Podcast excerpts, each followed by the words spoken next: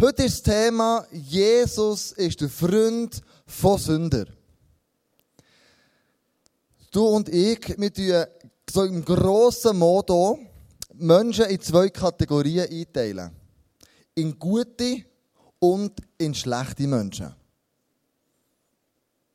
Das ist ein Guter, der hat das Leben im Griff, der macht alles gut, der ist sehr freundlich, sehr nett, ist pünktlich, ist vielleicht grosszügig und noch so viele gute Attribute, die wir ihm zugestehen.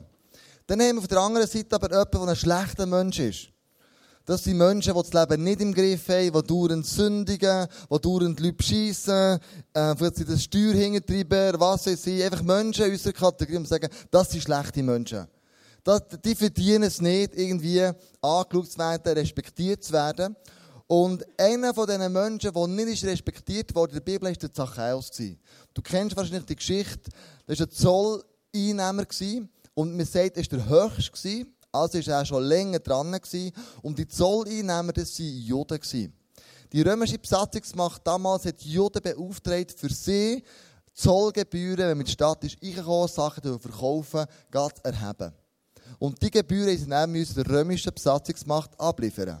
Aber sie haben ja gesagt, was ihr alles darüber noch einnehmt, das gehört euch ganz persönlich privat. Und so sind die Zolleinnehmer, haben sie immer über streng geschlagen, haben mehr Steuern eingefordert bei den Leuten, als wäre nötig gewesen. Und dadurch sind sie sehr unbeliebt worden. Wir haben sie nicht geachtet, wir haben sie nicht respektiert, wir haben sie aus dem gesellschaftlichen Leben ausgeschlossen. Sie haben nicht mit Synagogen dürfen gebeten, obwohl sie Juden waren. Wir haben sie geächtet, wir haben sie nicht grüßt, wir haben sogar ihnen vor die Füße gespäut, wenn sie neben ihm durchgelaufen sind. Aber Jesus hat gesagt, auch die Zolleinnehmer sind gute Menschen. Nämlich der Zachäus hat von dem Jesus gehört. Du bist auch auf einen Baum geklettert, du so klein warst, und hat geschaut, was ist denn das für einer, der Jesus, der da vorbeikommt. Was macht er, was tut er?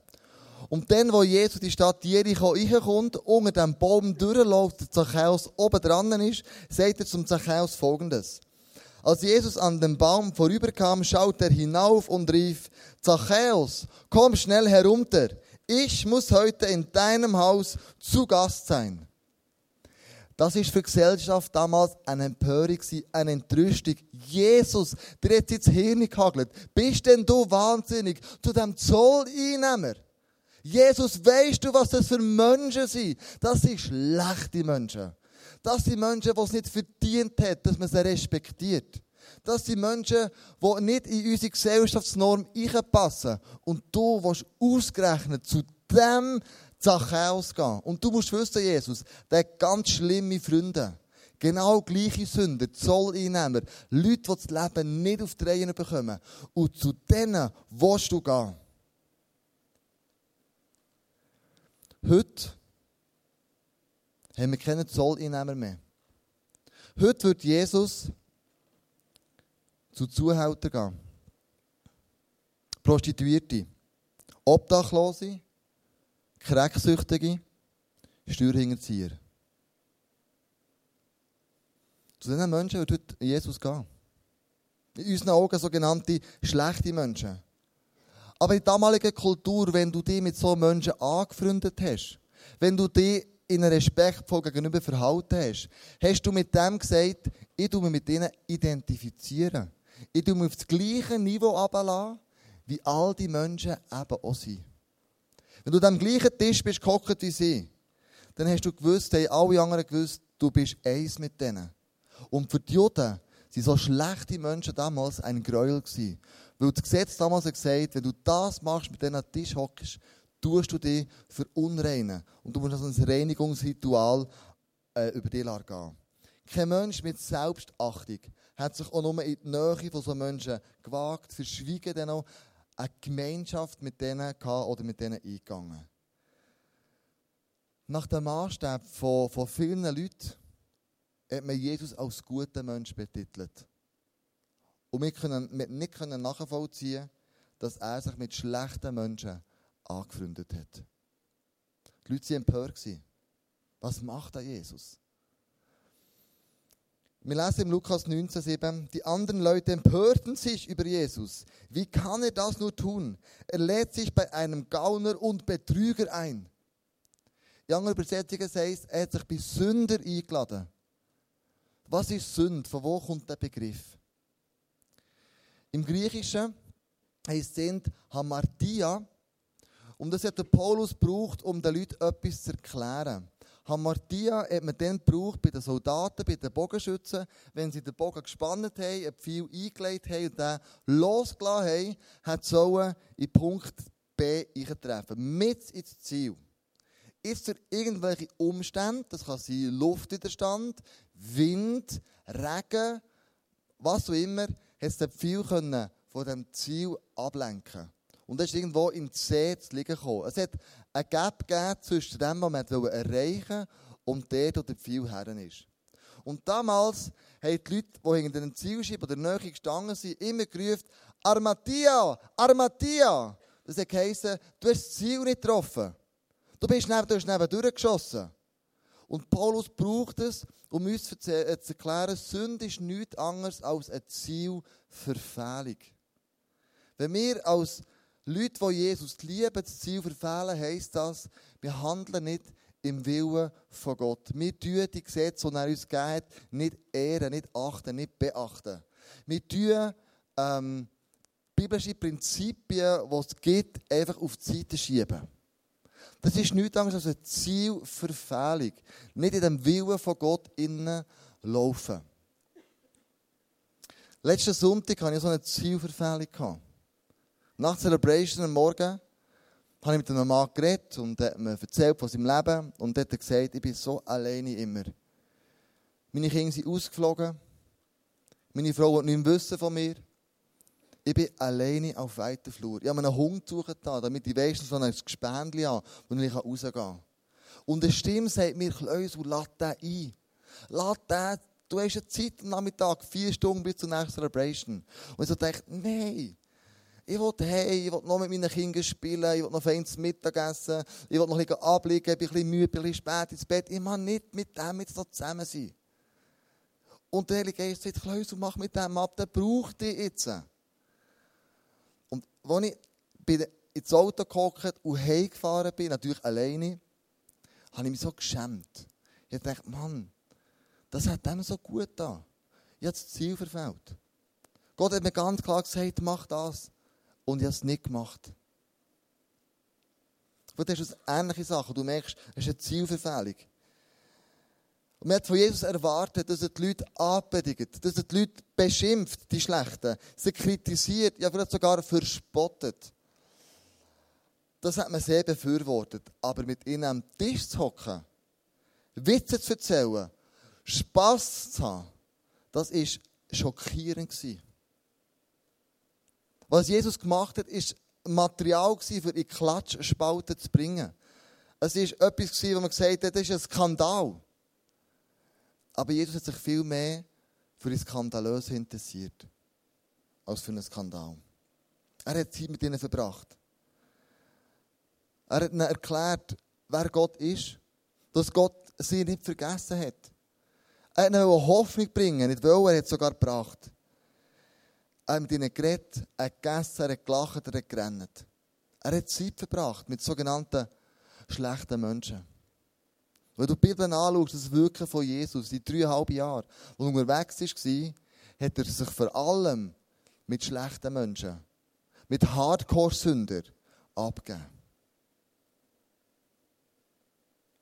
Jesus hat es geliebt, mit so Menschen abzuhängen. Sein Ziel war es nicht, nicht zu beweisen, wie gut das er ist und wie schlecht sie sind, sondern sein Ziel war es, ihnen Hoffnung anzubieten. Er war ein Freund von Menschen, die zugegeben haben, dass sie ihr Leben nicht immer im Griff haben. Du musst nicht gut sein, um ein Freund von Jesus zu sein. Was du musst sein, ist ehrlich. Ehrlich. Dann lädt Jesus ein und sagt, komm, wir gehen ein Stückchen Weg zusammen. Ich sehe deine Not. Ich sehe die Karriere, ich sehe die Höhenflug. Ich habe Freude mit dir, ich feiere das mit dir. Aber auch wenn es dir nicht gut geht, kommt er mit dir ins dunkle Tal und geht den Weg mit dir. Wir haben oft ein falsches Bild von dem Gott im Himmel. Wir denken oft, das ist ein zürnender Gott.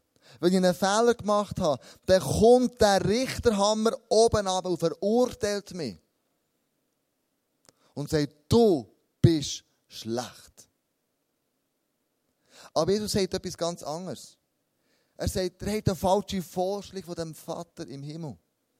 Schaut mir an, sagt Jesus. Ich bin ein Modell von dem Vater im Himmel. Wenn du mich anschaust, siehst du den Vater. Was ich fühle, was ich denke, was ich rede, wie ich handle, genau so ist der Vater im Himmel auch. Ich bin ein Abbild von dem Vater im Himmel. Das sagt er in Johannes 14, 8 und 9. Philippus sagte, Herr, zeig uns den Vater, dann sind wir zufrieden. Und Jesus erwiderte, Philippus, weißt du denn nicht, weißt du denn nach all der Zeit, die ich bei euch war, noch immer nicht, wer ich bin? Wer mich sieht, gesehen hat, hat den Vater gesehen. Wenn Jesus schlechte Menschen geliebt hat, dann liebt der Vater im Himmel auch schlechte Menschen. Wenn Jesus mit schlechten Menschen abgehängt ist, dann möchte auch Gott mit schlechten Menschen abhängen. Wenn Jesus ein Freund der Sünder ist, ist auch Gott ein Freund der Sünder. Jesus ist das Abbild von dem Vater im Himmel. Und wir haben eine krasse Geschichte in der Bibel. Im Johannes 8, wo uns erzählt wird von einer Ehebrecherin, die frisch ertappt wird und man zerrt die für, vor die Menschenmenge. Und man, man, man plustert sich auf und sagt, Meise ertappt auf frische Tat. Und die sagen, Jesus, nach einem mosaischen Gesetz müssen wir die Frau steinigen. Und mit dem haben sie wahrscheinlich Jesus in einen Fall locken. Er hat zwei Möglichkeiten gehabt. Erstens, wenn er sagt, tut die Frau steinigen, dann ist das, was er predigt hat, Nächstenliebe, Vergebung. Der Vater im Himmel ist für Sünder, er ist für dich, hat das keine Bedeutung mehr gehabt. Wenn er aber würde sagen, sie ist frei, tut sie nicht steinigen, würde er sich gegen das mosaische Gesetz auflehnen, gegen Gottes Ordnungen und hat so auch Sünde im Leben selber gehabt. Jesus sagt ganz etwas anderes. Er sagt, wer von euch noch nie gesündigt hat, soll den ersten Stein auf sie werfen. Jesus hat keinen Stein geworfen. Obwohl er der und hätte können. Er hat nicht von, von lauter Schreck äh, nach Luft gerungen. Er ist nicht rot angelaufen. Er hat nicht tobt vor Wut, vor Wut. Was er gemacht hat, er hat durch die Sünde durchgeschaut, hat ihr Herz gesehen. Und er hat Mitgefühl gehabt mit dieser Frau, die entblößt auf dem Platz hergezerrt worden ist. Er hat Mitleid mit ihr. Nachdem er das gesagt hat, sind die Ankläger die die Frau angeklagt haben, klangheimlich, ohne nur einen einzigen Stein zu werfen, davon gelaufen. Und Jesus führt einen Dialog mit dieser Frau. Er sieht zu ihr, wo sind deine Ankläger? Hat er ihn verurteilt? Und sie sagt, nein. Schau, dann mache ich es auch nicht, sagt Jesus. Aber gang aus Sündigen nicht mehr. Wenn ich einer von diesen Männern wäre dort, hätte auch anders gehandelt als Jesus.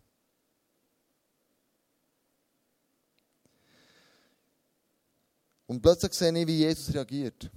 Ich sehe in seinen Augen Barmherzigkeit, Mitgefühl, Hoffnung. Und mir scheint es, als würden wir Menschen, die Leute, die schlecht sind, schärfer beur- und verurteilen, als es Gott macht. Wir verurteilen Menschen zu lebenslänglich, ohne Gnade, ohne Bewährung. Und Jesus fordert uns da auf. Er sagt folgendes im Lukas 6, 37. Richtet nicht und ihr werdet nicht gerichtet werden. Verurteilt nicht und ihr werdet nicht verurteilt werden. Sprecht frei und ihr werdet frei gesprochen werden. Vielleicht siehst du von dir eine Person, die du nicht cool findest, was sie gemacht hat. Mit ihrem Lebenswandel bist du nicht einverstanden. Jesus hat die Sünde auch nicht geliebt, aber die Sünder ist ein Unterschied. Er sagt nicht einfach, ja, du kannst weiter sündigen, wenn du Gnade von Gott erfahren hast. Er sagt, wird mir immer ähnlicher. Folg mir nachher. Und die Nachfolge wird dein Leben nachhaltig verändern. Jesus war einer, der ein Ja hatte für die Menschen. Er hat dieser Frau Hoffnung geben. Er hat gesagt, ich tue dich nicht verurteilen. Es gibt Rettung für dich. Menschen waren gerne mit Jesus zusammen. Schlechte Menschen. Wo sie gemerkt haben, bei ihm werde ich nicht verurteilt. Ich bin als Erste einfach mal angenommen. Dass Jesus schlechte Menschen liebt, ist für mich eine gute Nachricht. Vielleicht mache ich heute nicht mehr so offensichtliche Sünden. Aber immer noch sind meine Sünden alltäglich und real.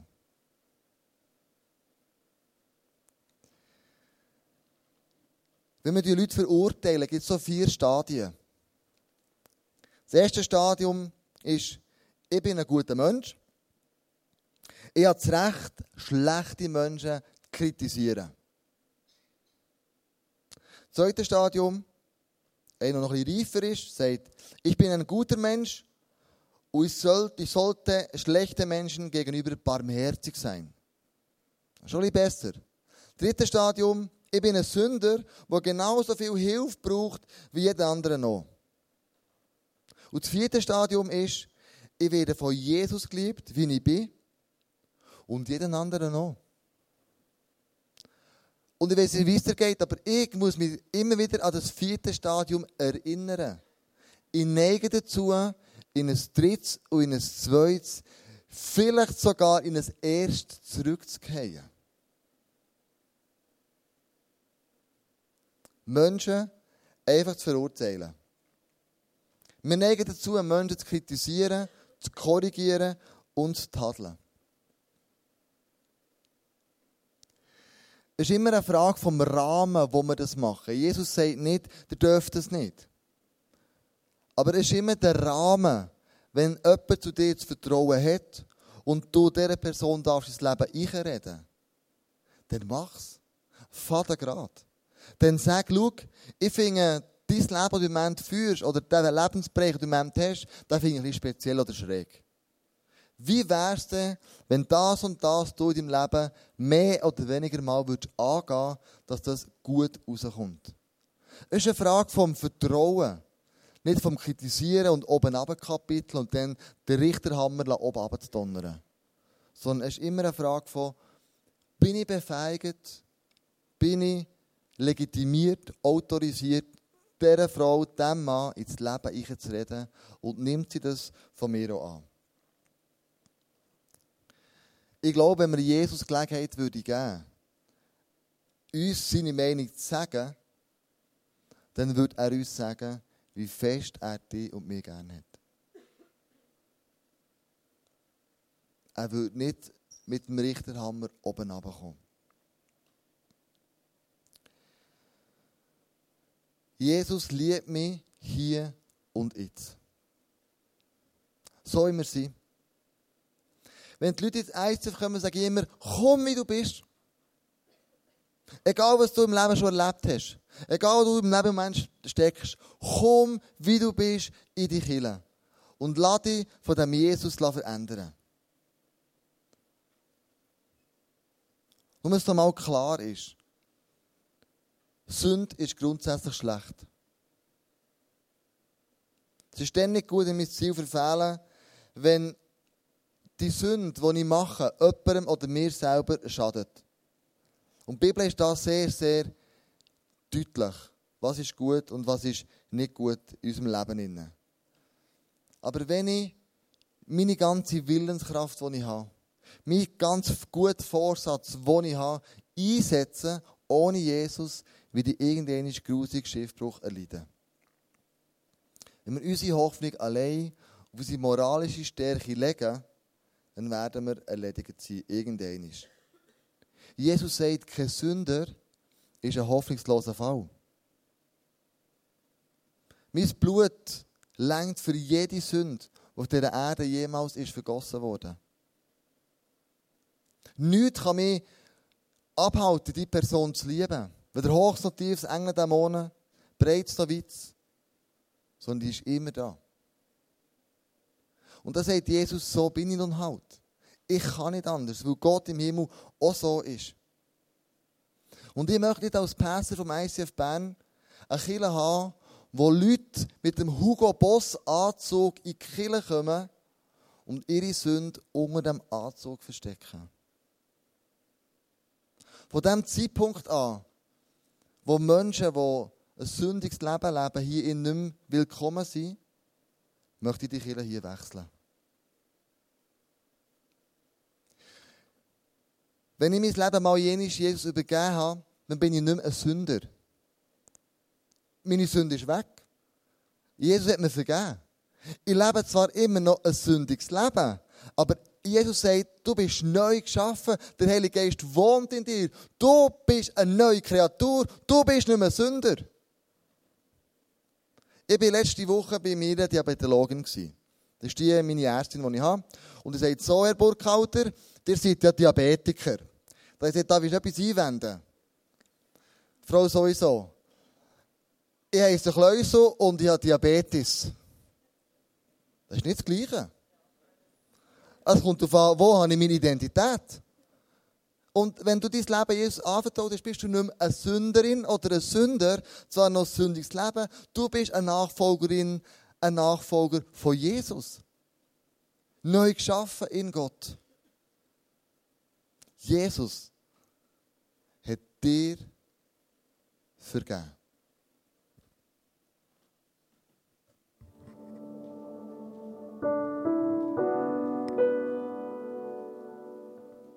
Ich habe viele verschiedene Ausbildungen angefangen und auch wirklich die meisten fertig gemacht. Das hat angefangen als Stromer, habe nachher in Informatik-Sachen gemacht, bin in die Medizin. Und in all diesen Sachen habe ich realisiert, dass, dass schlussendlich ich die Sachen gerne gemacht aber das einfach irgendetwas war, das mich nicht zufriedengestellt hat.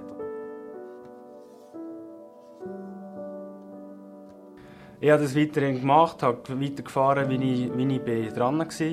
Und bin aber schlussendlich an einem Punkt gekommen, wo ich echt daheim rumgehockt und einfach eine Leere in meinem Herzen hatte. Und das war wirklich die Situation, wo ich gemerkt habe, irgendetwas muss ändern. Und dann hat wirklich Gott schlussendlich aufgezeigt, dass einfach das meine Sünde war, dass schlussendlich alles nur um mehr dreht. Ich habe ein egoistisches Leben geführt, weil ich immer entschieden habe, was ich will, nicht was Gott vielleicht für mich parat hat. ich wirklich zu dem Punkt gekommen, wo ich gemerkt habe, dass ich etwas muss ändern muss und dass einfach meine Sicht auf Gott soll geändert werden soll. Dass er schlussendlich meine erste Priorität soll sein Und das habe ich wirklich versucht und das mache ich jetzt immer noch. Und das äh, hat wirklich extrem viele Veränderungen hergebracht. Es sind Türen aufgegangen, die ich vorher nie gedacht Und ich kann wirklich am Morgen jetzt aus dem Haus gehen, arbeiten und am Abend komme ich mit mehr Energie zurück, als ich gegangen Und das ist das, was ich wirklich jahrelang gesucht habe. Und ich merke, es hat nichts mit einem egoistischen Leben zu tun. Es ist wirklich etwas, was ein gefülltes Leben hat gegeben und auch mich zufriedenstellt. Ich habe auch gemerkt, dass Jesus mir meine Sünden vergeben hat und da bin ich wirklich mega dankbar und dass er wirklich für mich, für mich ein Freund ist. Eben der Tom.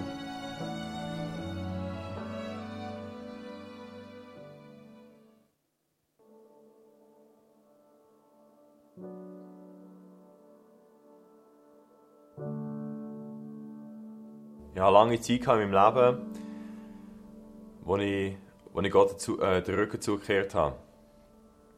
Und im Nachhinein habe ich realisiert, dass, dass ich in dieser Zeit ähm, eigentlich weg von Gott begangen weil ich meine Erfüllung und schlussendlich meinen Wert und meine ganze Identität an einem anderen Ort gesucht als bei ihm. Und das hat verschiedene Facetten gehabt, verschiedene Aspekte. Ich war in leichten Drogen, habe viel Alkohol konsumiert, habe viel mit Frauen abgemacht, aber etwas, was ich, Als ich reingekommen bin oder, oder reingerutscht bin, war dass ich in dieser Zeit auch viel Pornografie konsumiert habe. Ich habe oft, wenn ich nach dem Arbeiten heimgekommen oder nach der Schule, bin ich heimgegangen und äh, habe mich vielleicht leer gefühlt und, und habe das Gefühl gehabt, die, die Leere muss ich irgendwie auffüllen Und dann ist viel passiert, dass ich auch auf das Internet gegangen bin.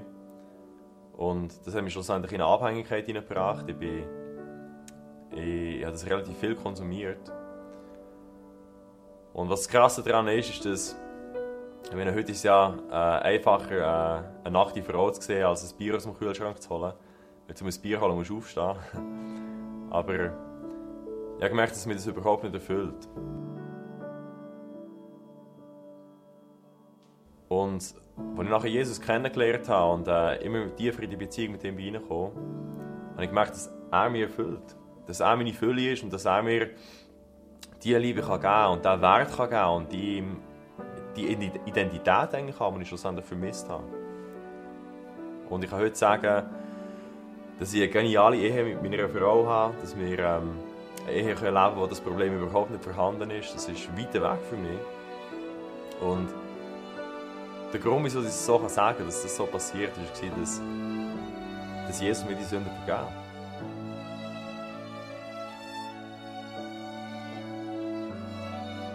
Kann wirklich heute sagen, ich bin, ich bin, ich bin frei von dem und, und Jesus erfüllt mich. Schlussendlich ist nicht nur das passiert, dass er meine Sünden vergessen, sondern er ist mein Freund geworden. Mein Name ist John.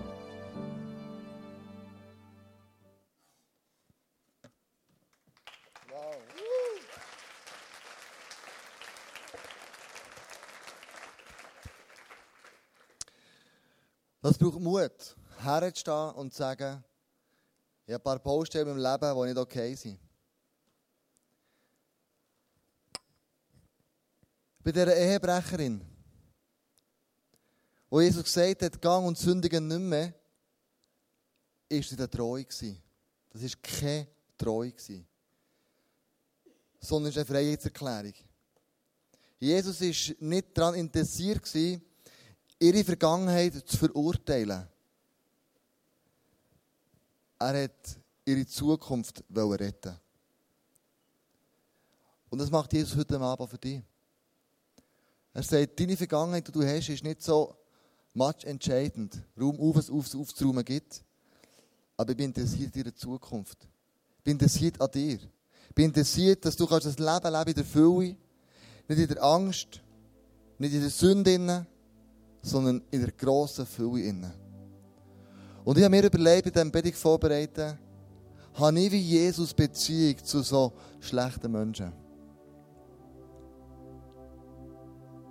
Und ich muss feststellen, ich kenne keine Prostituierte, ich kenne keine Dealer, ich kenne keine Steuerhinterzieher, ich kenne keine Menschen, die das Leben in die Griffe bekommen. Ich bin ein Freund von denen. Und wir müssen eingestehen, wir selber, ich kenne so Menschen nicht.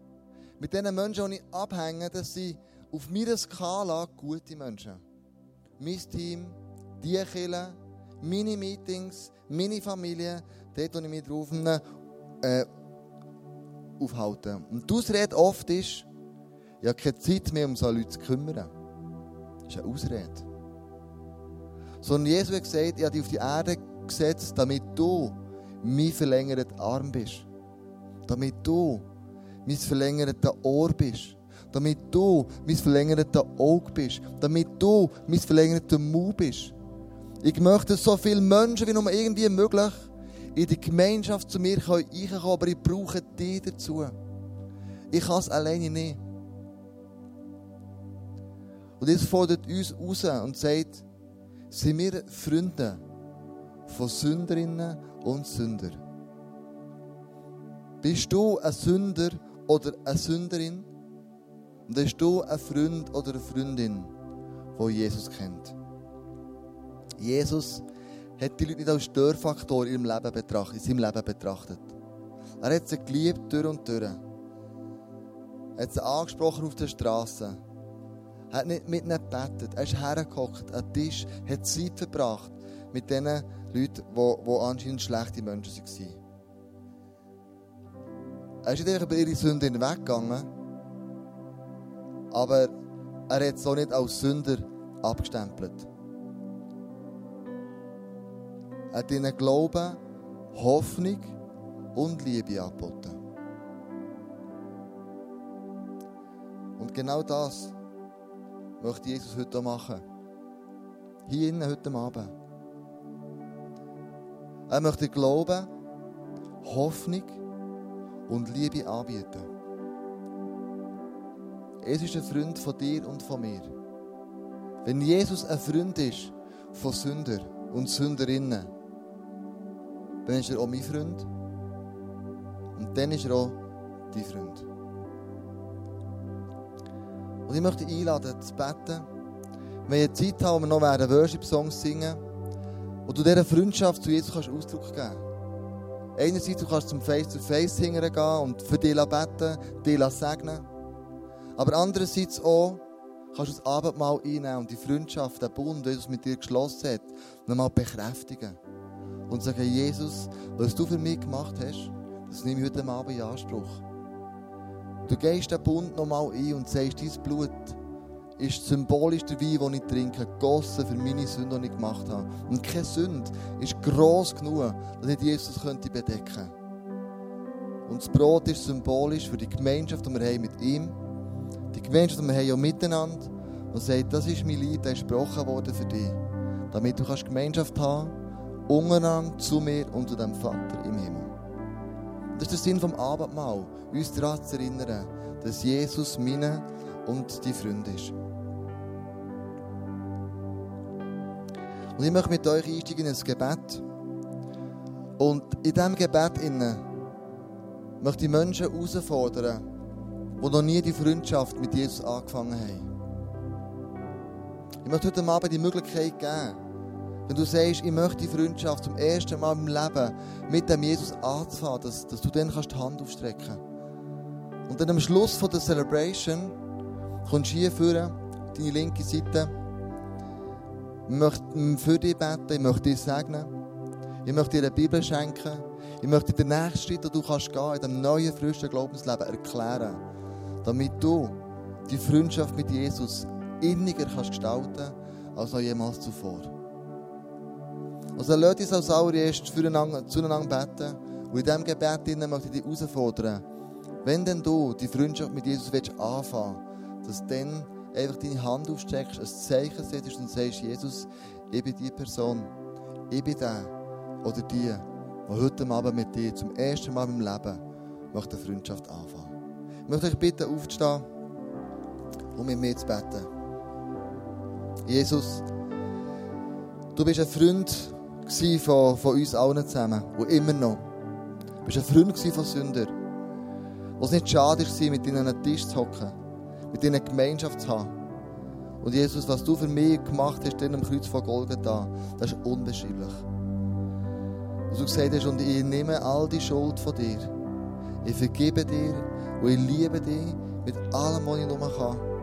Und wie ich das mache, macht es Gott im Himmel genau gleich. Ich bin ein Abbild.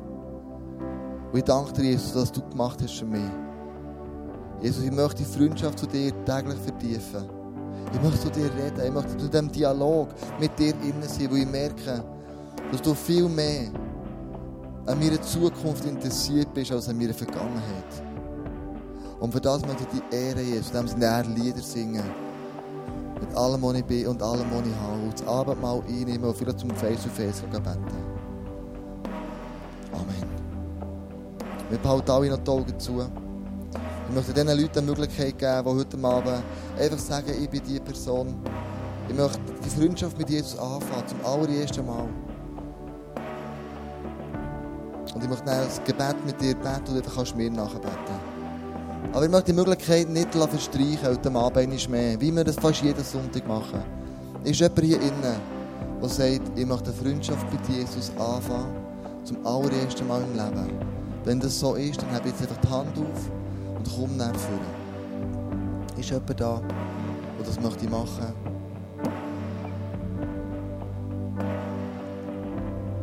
Freundschaft mit Jesus anzufangen zum allerersten Mal.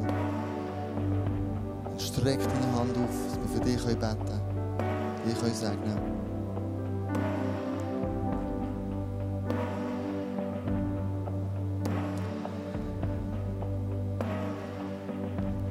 Jesus, heute Abend ist niemand da, der die Freundschaft mit dir zum allerersten Mal erneuern will oder will anfangen Aber Jesus, ich möchte für die Freunde beten. In unserem Umfeld, das du noch nicht kennst. Die dich noch nicht kennen. Du kennst sie.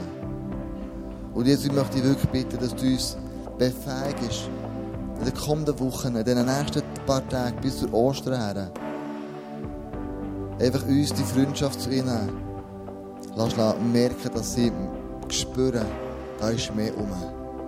Ich möchte bitten, dass wir Zeugnis sein Salz und Licht für so Menschen, die dich noch nicht kennen. Ich möchte bitten, Heilige dass du uns die Augen auftust für Menschen in unserem Arbeitsumfeld, die die Güte und die Gnade und die Vergebung von dir noch nie angenommen haben. Dass wir sie mit dir bekannt machen. Jesus, gib uns den Mut, gib uns die Kraft, gib uns die Weisheit, im richtigen Moment das Richtige zu sagen. Damit sie deine unendliche Gnade erfahren können.